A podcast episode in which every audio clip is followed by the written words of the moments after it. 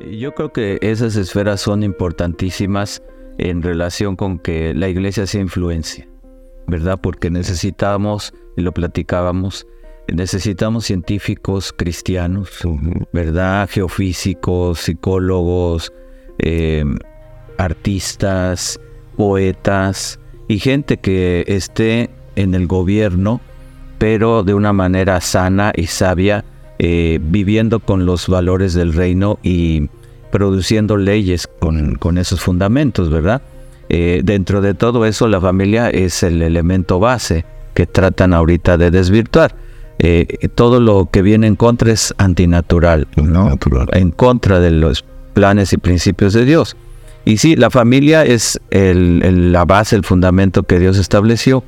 La, de hecho, los padres son los que forman, ¿verdad?, a los hijos y dentro de lo que son las escuelas, bueno, trabajamos para complementar esa tarea, ¿verdad? Pero dentro de lo que es el conocimiento del reino, eh, hay muchísimo que se puede hacer. Estamos viendo cómo se requiere una educación integral.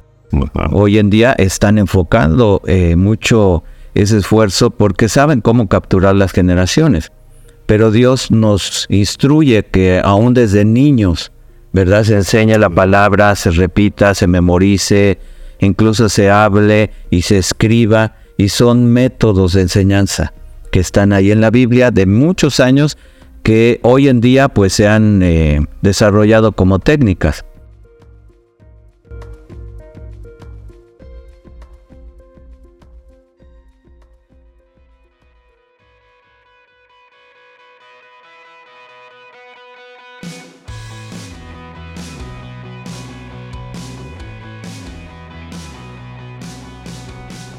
¿Qué tal?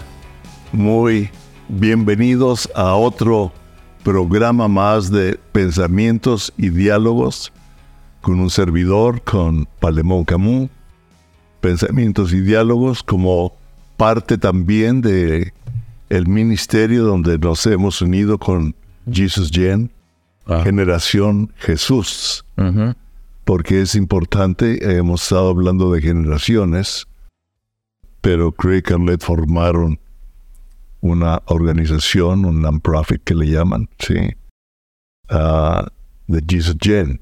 Y usted puede entrar a la página jesusgen.world de mundo. ¿Ok? Y también nos puede seguir viendo en siguiente página.com o seguirnos por uh, Facebook, por YouTube o diferentes medios y como he hablado en otras ocasiones, estos programas no es simplemente hacer un programa más o un podcast más porque están de moda o porque la época del COVID los abrió a una forma de comunicación, sino el propósito es el reino de Dios establecido en esta tierra por medio de usted por medio de mí, por medio de todos los que escuchan, porque para eso apareció el Hijo de Dios, el Hijo del Hombre, Jesucristo, para hablarnos y mostrarnos y darnos el reino del Padre, que es el reino de los cielos aquí en la tierra. Y hoy como invitado a especial una vez más, claro tuvimos el honor de tenerte, Sergio. Sí. Sí, a Sergio Cruz. Así es. Un joven ah, para mí, porque lo conocí desde muy joven. Sí. en, en, amistad, como dirigiendo a un grupo de oración y después ha hecho muchísimas cosas más. ¿Y por qué nos hablas un poco y nos hablas del reino y nos hablas algo de lo que dialogamos ayer? Tuvimos un buen diálogo. Sí, eh, es un gusto estar aquí, poderlo saludar nuevamente a la audiencia, estar eh, con gente que pues amo y está en mi corazón desde hace muchos años, sobre todo la cercanía con Palemón, ¿verdad? Que nosotros los que crecimos en el grupo, pues le decíamos Pale, ¿verdad? Pale. Y, para nosotros ha sido un acercamiento y pues eh, empezamos con un grupo de oración de 10 personas, después se fue a 30, posteriormente subió a 60, 50 los días viernes, eh, finalmente éramos 150 orando viernes y luego ya 800 jóvenes y de ahí se fue a otras naciones y terminamos con 6.000, 7.000 jóvenes. Fíjate, jóvenes, me encanta. Sí, era un avivamiento, un mover sobrenatural eh, y espontáneo de Dios para unirnos en, en amistad entre los adolescentes y jóvenes, pero con una carga por orar por la juventud y el mundo, ¿no? Sí.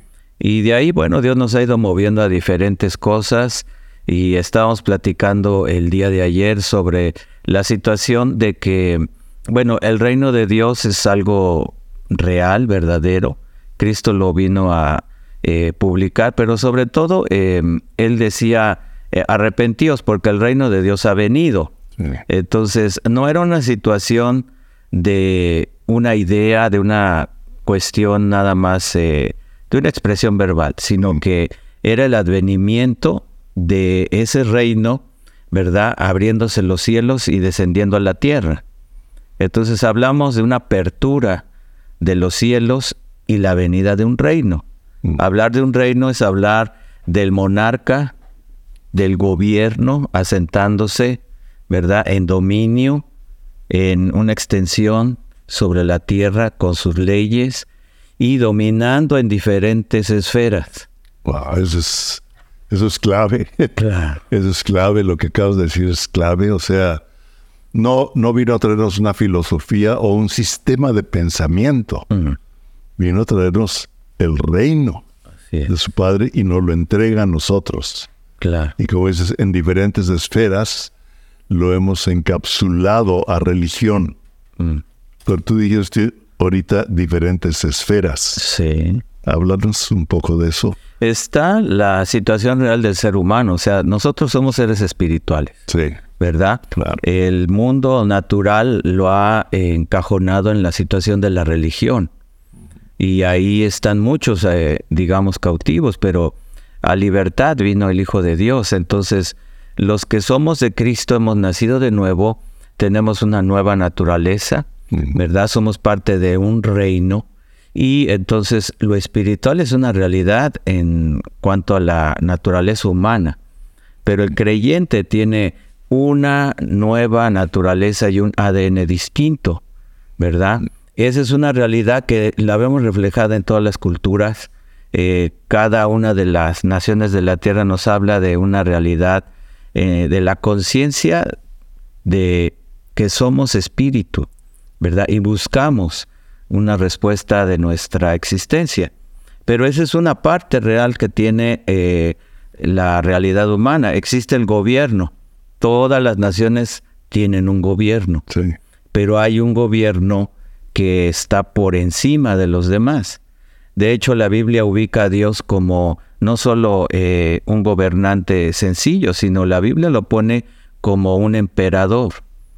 ¿verdad? Y un emperador, en el caso de este nivel, es alguien que es rey de reyes y señor de señores. Quiere decir que Dios tiene un imperio y gobierna sobre otros reinados. Rey de reyes y señor de señores. Ahorita pusiste a ver cómo en el Antiguo Testamento el rey tenía diferentes reinos, los que conquistaba, ¿no? Como Nabucodonosor y muchos más. Claro.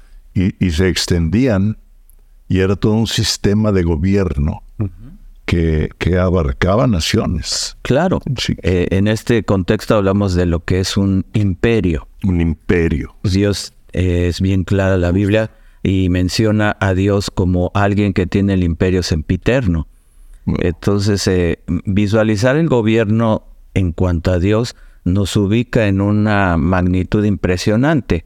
Y yo creo que cuando Cristo estuvo en la tierra, el dominio de ese gobierno se establecía y venía y había una interacción entre cielos y tierra, a tal grado que Jesús dijo, desde ahora veréis los cielos abiertos y ángeles que suben y bajan. Eh, los ángeles tienen diferentes eh, roles y tareas, pero eh, el mover angélico nos habla de súbditos, de servidores, ¿verdad? De asignaciones, de seres que gobiernan y que estaban presentes en la venida del Hijo del Hombre a la tierra. Entonces, eh, no era algo nada más de que ahí estaba el Mesías dando una enseñanza, sino era un reino que se hacía presente. Y tanto era así que los eh, seres malignos, cuando tenían una confrontación con Jesús, gritaban porque seguramente veían todo este reino reflejado, ¿no? Que no me atormentes. Exacto. Gritaban los, los demonios, sí. Pero esa es una esfera, el gobierno, ¿verdad? Y nosotros lo tenemos reflejado en la tierra. Eh, está la situación, por ejemplo, del ocio, del arte, el entretenimiento, ¿verdad? Que es otra de las áreas que ha perdido la iglesia, nos duele decirlo. Creo que hay unos esfuerzos muy grandes por recobrar ese sector, ¿verdad? Eh, pero es parte de la naturaleza eh, y de lo que Dios hizo. Dentro del instituto tenemos diferentes bloques de enseñanza y es lo que Dios ha estado haciendo en los últimos años con un servidor. Eh, tenemos varias extensiones del Instituto de Cristo para las Naciones y una de esas materias que, que damos es una secuencia en cuanto a los dones del Espíritu, Luego hablamos sobre lo que serían los dones motivacionales y de servicio, pero hay dones especiales y hay eh, gente que tiene dones en el ámbito del arte, la creatividad, ¿verdad? Y ubicamos también a gente que tiene eh, un llamado de Dios para otras disciplinas, ¿verdad? Entonces, ubicamos ahora otra esfera, la esfera del ocio, del entretenimiento, del arte, la creatividad. Eh, la política, la medicina, la ciencia, la investigación. Claro. Todo, la educación. Ayer me hablaste mucho de la educación. Exacto. Sí. Que es una esfera importantísima que hoy se está peleando. Entonces, eh, dentro de las grandes conquistas, los que lograron hacer imperios, entendieron que tenían que no solo conquistar militarmente, tenían que conquistar, ¿verdad?, educando a esa nueva población desde sus niños y la sociedad. Entonces ellos imponían nuevas leyes, costumbres, ¿verdad? Carlo Magno nos habla de eso. Eh, una conquista completa de la ideología y forma de pensar de la gente para tener un dominio completo, no solo militar de fuerza, sino ideológico.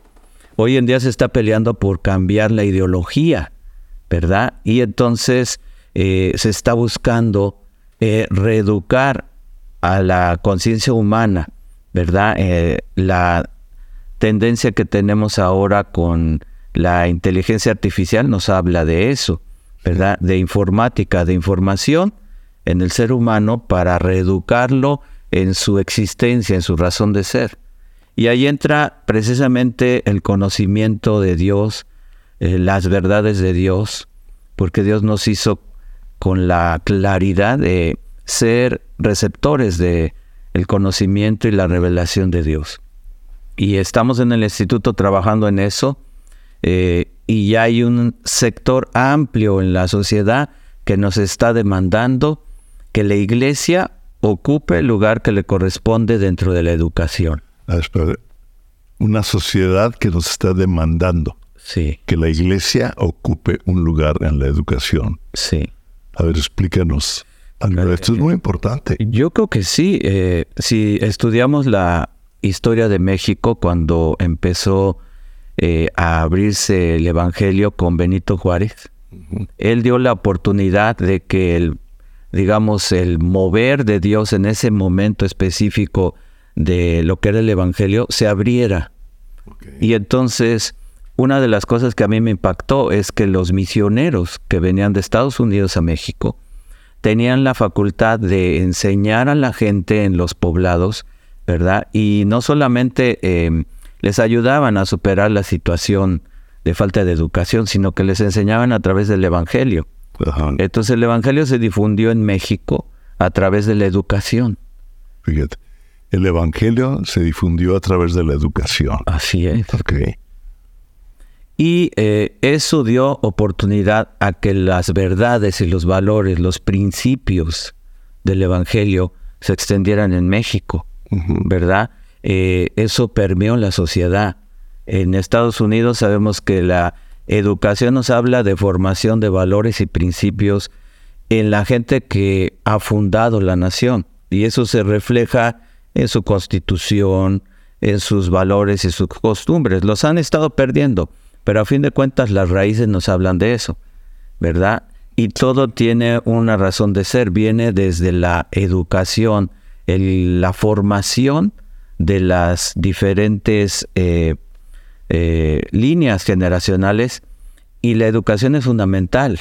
Hoy en día se está buscando, te digo, reeducar socialmente, ideológicamente, incluso hasta negar científicamente muchas cosas y justificarlas. Es un trabajo integral a nivel global.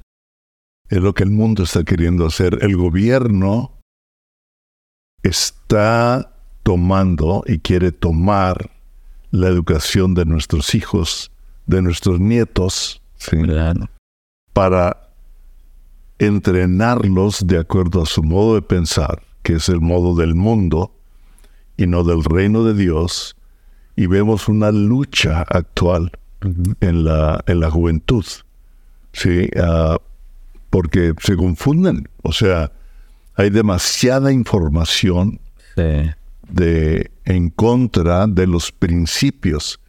Algunos hablan muy claro en, contra de Cristo. Sí, cada vez e, es más clara la, la lucha, la oposición. Otros por abajo meten su ideología con películas, con elementos de entretenimiento, donde en una forma sutil comienzan a dominar sobre la niñez, sobre la juventud. ¿Por qué?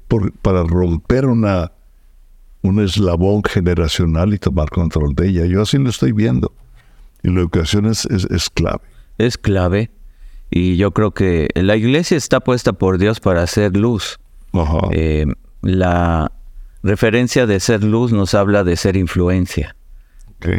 Y esas esferas que comentamos, que se ha estudiado que son cerca de siete esferas, ¿verdad? En cuanto a la educación, pues la iglesia debería de estar posicionada en el nivel más alto, ¿verdad? Para poder eh, construir una sociedad pues verdaderamente valiosa y ecuánime que, que genere los valores de Dios, sus principios, dentro de las generaciones. Porque estamos viendo que el enemigo sabe cómo, cómo trabaja Dios. Dios trabaja generacionalmente. Generacional, definitivamente. Y está tratando de copiarlo, ¿verdad? ¿Qué es lo que quiere hacer? Capturar las futuras generaciones con una nueva forma de reeducar a la sociedad, ¿verdad? Sí. Entonces, mi pregunta es en dónde estamos nosotros como iglesia. Deberíamos de estar posicionados en un nivel de influencia tal, ¿verdad? Que la sociedad fuera influenciada por el conocimiento de Dios. Sí, inclusive realmente la educación comienza en la familia. Sí. Pero ahora la, lo, que, lo que llamamos la educación, o sea, las escuelas, las universidades, están tomando un nivel que le corresponde a la familia en cuanto a querer adoptar trinar formas de vida en vez de instruir nada más técnicamente, tecnológicamente en las diferentes áreas para que ellos tengan las herramientas para construir y edificar una sociedad. Pero la base y la raíz de la instrucción viene en la familia. esas siete en, eh, héroes anónimos, sí, leí hace rato algunas cosas y ayer las vimos muy general, no las quiero leer todas porque se nos va, pero es la familia, la educación, la economía, el gobierno, sí. ¿sí? los medios de comunicación, la religión, el entretenimiento. Y los toco aquí y ubico cómo la familia es el fundamento sobre el cual se gesta toda una cultura toda una cultura se gesta realmente sobre la familia. Sí. De manera natural, eh, o sea, nos habla la creación misma del plan y propósito de Dios, ¿verdad? Está de manera natural. Está natural. Y, lo vemos reproduciéndose y engendrando y dando vida. El enemigo, el enemigo está buscando destruir esa imagen, ¿verdad? Y entonces está eh, poniendo sustitutos, está generando nuevas formas para incluso eh, traer eh, seres humanos, ¿verdad? Pero totalmente distorsionado. Totalmente distorsionado. Pero Dios está actuando, el Espíritu Santo está actuando. Oí un testimonio de un joven, bueno, un joven ya maduro, no sé, unos 30, 30 y tantos, donde estaba dando su testimonio. Y él dice que fue producto de una inseminación artificial. Y luego vivió y fue ah, adoptado en un matrimonio de dos mujeres gay, de dos mujeres lesbianas. Sí, él nunca se le habló de Jesucristo, nunca se le habló de religión. Todo fue, pero un día Jesucristo, el Espíritu Santo se le mostró, lo reveló y lo liberó. ¿sí? Y el Espíritu Santo está ahorita derramando su espíritu, hablando él y revelándose a una juventud. La oración es clave. Y la educación es sumamente importante. Yo aquí tenía algo, después de la familia, la educación, como a la, familia para la formación de naciones. Y la educación en la familia se inculca la disciplina y se transmiten los principios, valores y enseñanzas para formar al ser humano conforme a un sistema de pensamiento y es el pensamiento del reino. Se establece la casa. En la escuela se da la instrucción para proveer la información y el conocimiento con el fin de formar a los estudiantes las diferentes áreas necesarias para la construcción y el desarrollo de una nación. Claro. Sí. Pero el principio fundamental está en la familia. Sí. Y la iglesia es parte fundamental en la familia y en la educación para ampliar y traer esos diferentes sistemas. Como, como dijiste, el diablo ha, robado mucho a la iglesia, ¿sí? Y se ha metido nada más en, en, el evangelio, la religión, en las cuatro paredes. Sí. Pero no ha nos ha metido a educar y a que los padres y ellos promover la educación en una juventud. Yo creo que esas esferas son importantísimas en relación con que la iglesia sea influencia, ¿verdad? Porque necesitamos, y lo platicábamos, necesitamos científicos cristianos, ¿verdad? Geofísicos, psicólogos, eh, artistas, poetas, y gente que esté en el gobierno, pero de una manera sana y sabia, eh, viviendo con los valores del reino y produciendo leyes con, esos fundamentos, ¿verdad? Eh, dentro de todo eso, la familia es el elemento base que tratan ahorita de desvirtuar. Eh, todo lo que viene en contra es antinatural, ¿no? En contra de los planes y principios de Dios. Y sí, la familia es la base, el fundamento que Dios estableció. La, de hecho, los padres son los que forman, ¿verdad?, a los hijos. Y dentro de lo que son las escuelas, bueno, trabajamos para complementar esa tarea, ¿verdad? Pero dentro de lo que es el conocimiento del reino, eh, hay muchísimo que se puede hacer. Estamos viendo cómo se requiere una educación integral, Hoy en día están enfocando eh, mucho ese esfuerzo porque saben cómo capturar las generaciones. Pero Dios nos instruye que aún desde niños, ¿verdad? Se enseña la palabra, se repita, se memorice, incluso se hable y se escriba, y son métodos de enseñanza que están ahí en la Biblia de muchos años que hoy en día pues se han eh, desarrollado como técnicas. Sí.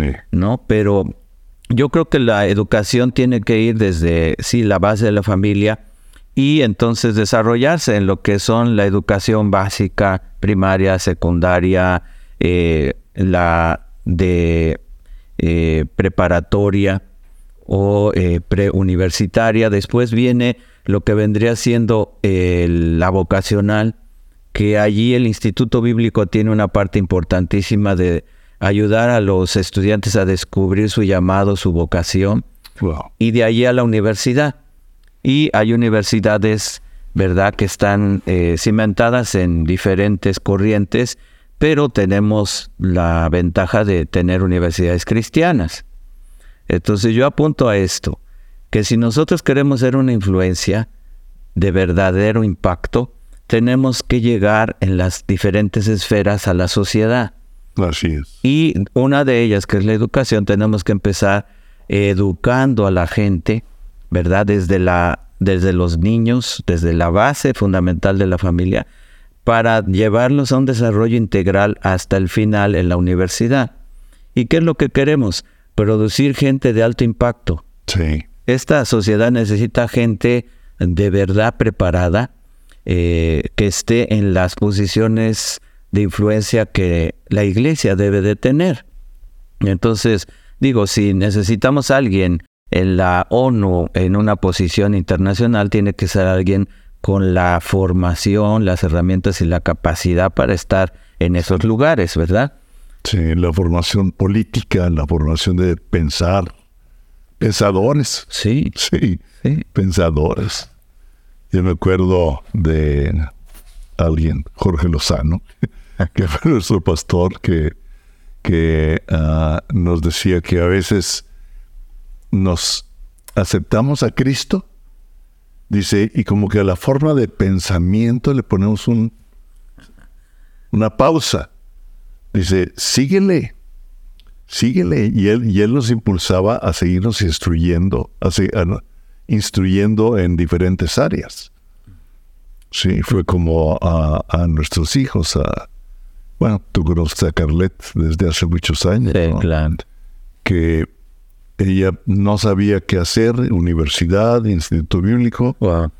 Se vino a Cristo para las naciones y de ahí entró a la universidad, ¿verdad? Y tomó un, un grado de, de comunicaciones.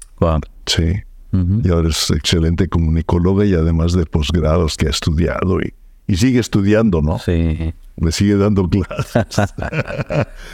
Ah, me acuerdo ahorita de un detalle con eh, el hermano de Lucía Yarte, que ya está con Cristo. Sí. Él es el director del CRIT de Monterrey. Es un eh, ejecutivo, es el presidente allí. Y entonces él ha estado en varias ocasiones en los corredores de la ONU dando pláticas y interviniendo allá. Es un hombre que tiene una preparación eh, a nivel profesional de alto desempeño, pero tiene los valores del reino. Y entonces está en ese lugar con una influencia impresionante. Y recuerdo un testimonio que nos platicaba, estaba él en una de las pláticas de la ONU que lo invitaron allí, y entonces él estaba en un corredor y dice que salió alguien de los que estaban allá adentro, pues debatiendo y todo esto, una persona de un país X, y llegó y le dio una palabra profética. No sabía ni quién era y le dijo, tú estás aquí para hacer un impacto y una influencia. Eh, fue algo sobrenatural, ¿verdad? Entonces, yo creo que nosotros tenemos una gran responsabilidad. Eh, las generaciones de los liderazgos que nos formaron y nos dieron a luz están pasando. Estuve en el cumpleaños de Wayne Mayer, 101 años. 101 años. ¿verdad? Pero ahora, pues vienen otras generaciones. Sí, como la tuya, como Charlie, como otros, como nuestros hijos, etcétera, los nietos. Sí, impresionante. Ajá. Y allí es a donde tenemos que mantener la influencia que tiene que tener la iglesia en la educación. Sí. Y hay un gran ataque y tenemos que orar por, por nuestra familia, por nuestros hijos, por nuestros nietos, porque el diablo anda buscando a quien devorar. Pero nosotros tenemos las armas del reino de Dios, tenemos el Espíritu Santo que nos ayuda y nos da el poder para romper, para desatar, para atar, para provocar. sí. todo mover y avivamiento siempre ha tenido como inicio un tiempo de oración. Sí, ¿verdad? Sí, entonces yo creo que la iglesia tiene que, pues, eh, retomar ese fluir para generar un sacudimiento, un mover. Y creo que es importante. Ah, un día yo le, escuché una, una conferencia a Eduardo Auli, que mm. lo debes de conocer. Es un misionero norteamericano que nació en la Sierra de Chiapas. Su primer idioma fue el chol. Sí. Sigue yendo por el chol y el inglés porque sus papás estaban traduciendo la Biblia al chol. Mm. Ahí en, la Sierra de Chiapas, ¿no? Y, y, un día en una conferencia que dio para... Pues en un editorio éramos yo creo que unas cuatro mil personas. A mí se me quedó grabado y digo, a veces la iglesia ora y da oración, se tira balazos. Ay, Padre, te pido que yo quieras que diga. Como, como una cultura que hemos aprendido y hemos repetido oraciones que hemos escuchado, que, que no hay problema. Él dijo, mira. Y luego, después de que tiramos balazos, ta, ta, ta, digo, va, le ponemos un circulito a la que le dimos en el clavo. Dijo, pero tenemos que oír al Espíritu Santo para orar en la dirección que el Espíritu quiere intervenir en ese momento. Y yo, yo aprendí de, desde un principio de mi cristianismo, unos, a los dos, tres años, una lucha sobre el orar de lenguas. Ah, de que me decían, pues estás jugando. Venía el pensamiento, estás jugando como que hablas inglés, no, pero, pero entonces me di cuenta cómo Dios usa nuestras cuerdas vocales para que nuestras palabras produzcan algo. Sí. Dice, en la lengua está el dar vida o el dar muerte, tanto en el entendimiento pero cuando oramos con el Espíritu, la Biblia nos habla de orar en el Espíritu, con el Espíritu y por el Espíritu. De esto voy a dar una clase de eso. Interesante, son tres áreas. Como el Espíritu Santo intercede, o sea, habla, promueve, proclama por medio de la oración lo que Dios quiere ejecutar aquí en la tierra. Sí. Es muy fuerte. Por eso es como por medio de la oración comienza mucho del mover del espíritu. O comienza. Claro. Sí. sí. ¿Tú cómo, cómo ves esto? Eh, yo creo que sí es parte del reino porque Dios como Padre, Él habló y trajo existencia a las cosas, ¿verdad? Sí. Eh, nosotros tenemos que entender que la palabra inspirada por el Espíritu de Dios en la boca de un creyente tiene un poder creativo, ¿verdad? Y aunque no lo vemos, eh, digamos, inmediatamente, nuestras palabras, yo lo he visto al paso de los años, tienen la capacidad de influenciar y crear situaciones, circunstancias, incluso de no quiero usar la palabra afectar, pero sí llegar a eh, traer algo de parte de Dios sobre la vida de personas que les genera apertura, conexiones y posiciones que pareciera que tuvieron buena suerte, pero son el fruto de una oración que alguien declaró en lo sobrenatural y se vino a materializar sobre esa persona para que se cumpliera la respuesta que se estaba clamando. Fíjate que esta mañana precisamente, después de nuestro diálogo anoche, porque me quedé pensando, o sea, ah, como que es uno de los propósitos que usted se quede pensando para provocar diálogos con Dios. Sí. Entonces nuestro diálogo me dejó inquieto en algunas áreas y esta mañana me acordaba de un congreso de adolescentes en una ciudad cerca de, Puebla. donde éramos tres matrimonios ministrando a los adolescentes. Y había un mover del espíritu impresionante, impresionante. Y yo recuerdo que un momento en que los jóvenes, muchos de los adolescentes, fácil 20, 30, nos traían y nos mostraban en el teléfono fotografías, pero en la fotografía aparecía un ángel. Ah. Aparecían luces, aparecían todos diferentes y yo los empecé a ver y eran de diferente ángulo, eran diferentes jóvenes, etcétera. O sea, había una intervención angelical. Sí. Había, ah, había una intervención del Espíritu Santo. Y decidimos hacer algo. Y en ese momento dijimos, ok, yo le pedí ahí al pastor, tráeme unas varitas, o sea, unos como palos, como estafeta. Sí. Como pasando la estafeta. Entonces hubo un momento en que hicimos un llamado. Y dijimos, a ver, adolescentes, jóvenes, ¿verdad? Algunos de ustedes tienen en su corazón el deseo de ser médicos, enfermeros, dedicarse en el área de la, de la salud. Los que tengan eso, pasen al frente. Los que sienten una inquietud por ser educadores, eh, por estar, ser maestros, ser, pasen al frente.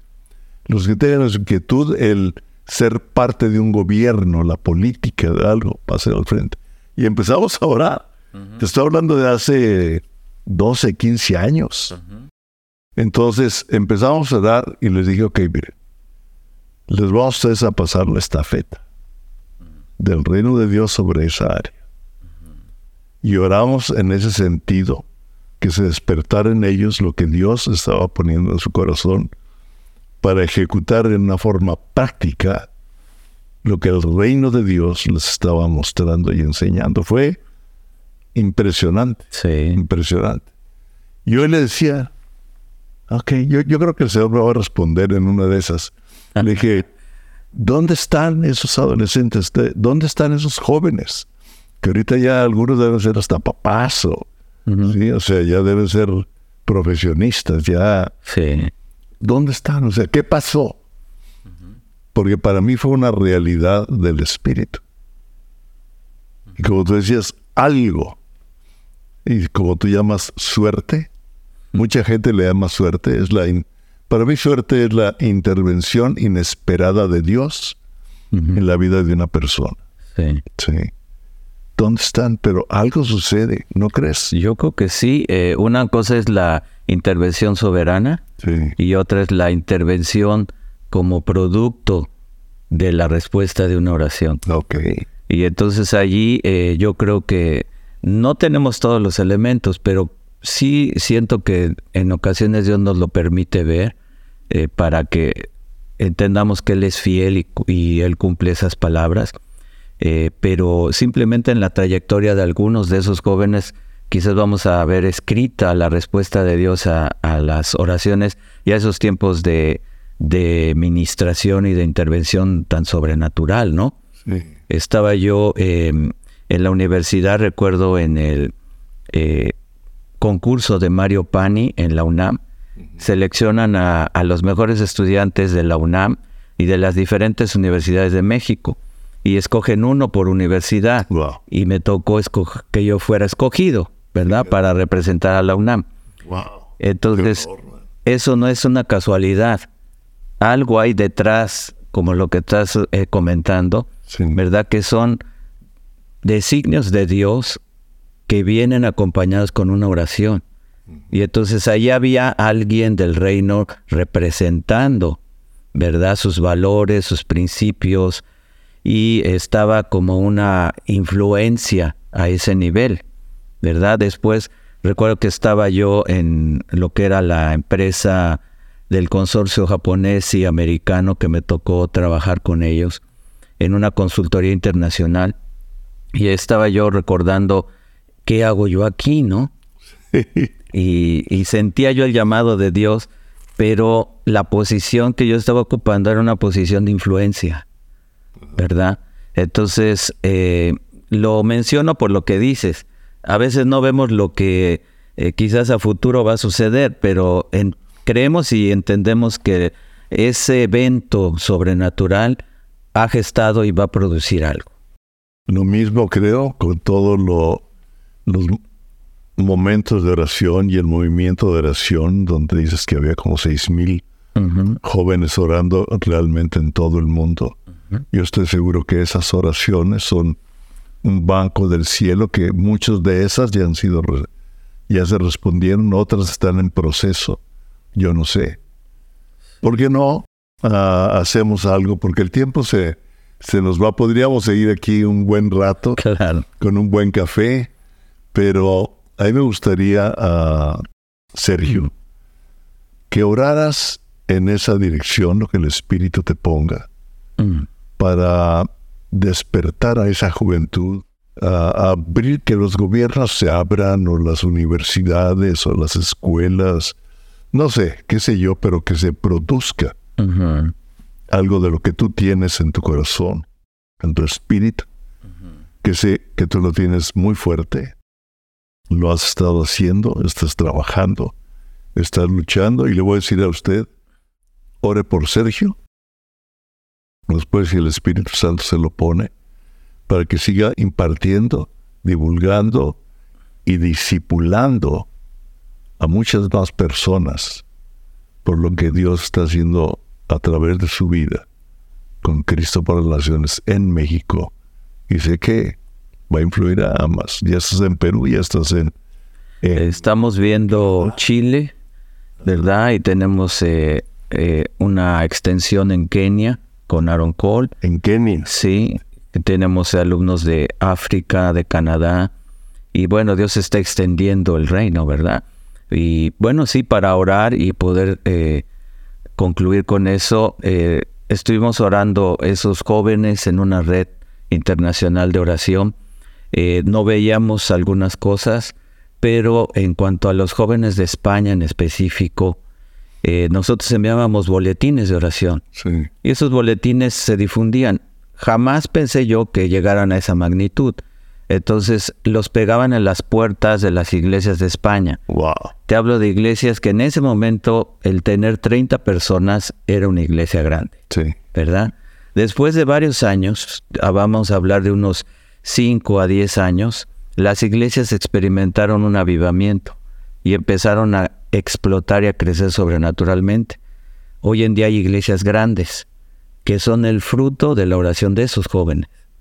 Entonces yo creo... De los jóvenes españoles, sí. De los jóvenes españoles, claro. Y en una intercomunicación de oración con jóvenes de otros países. Wow.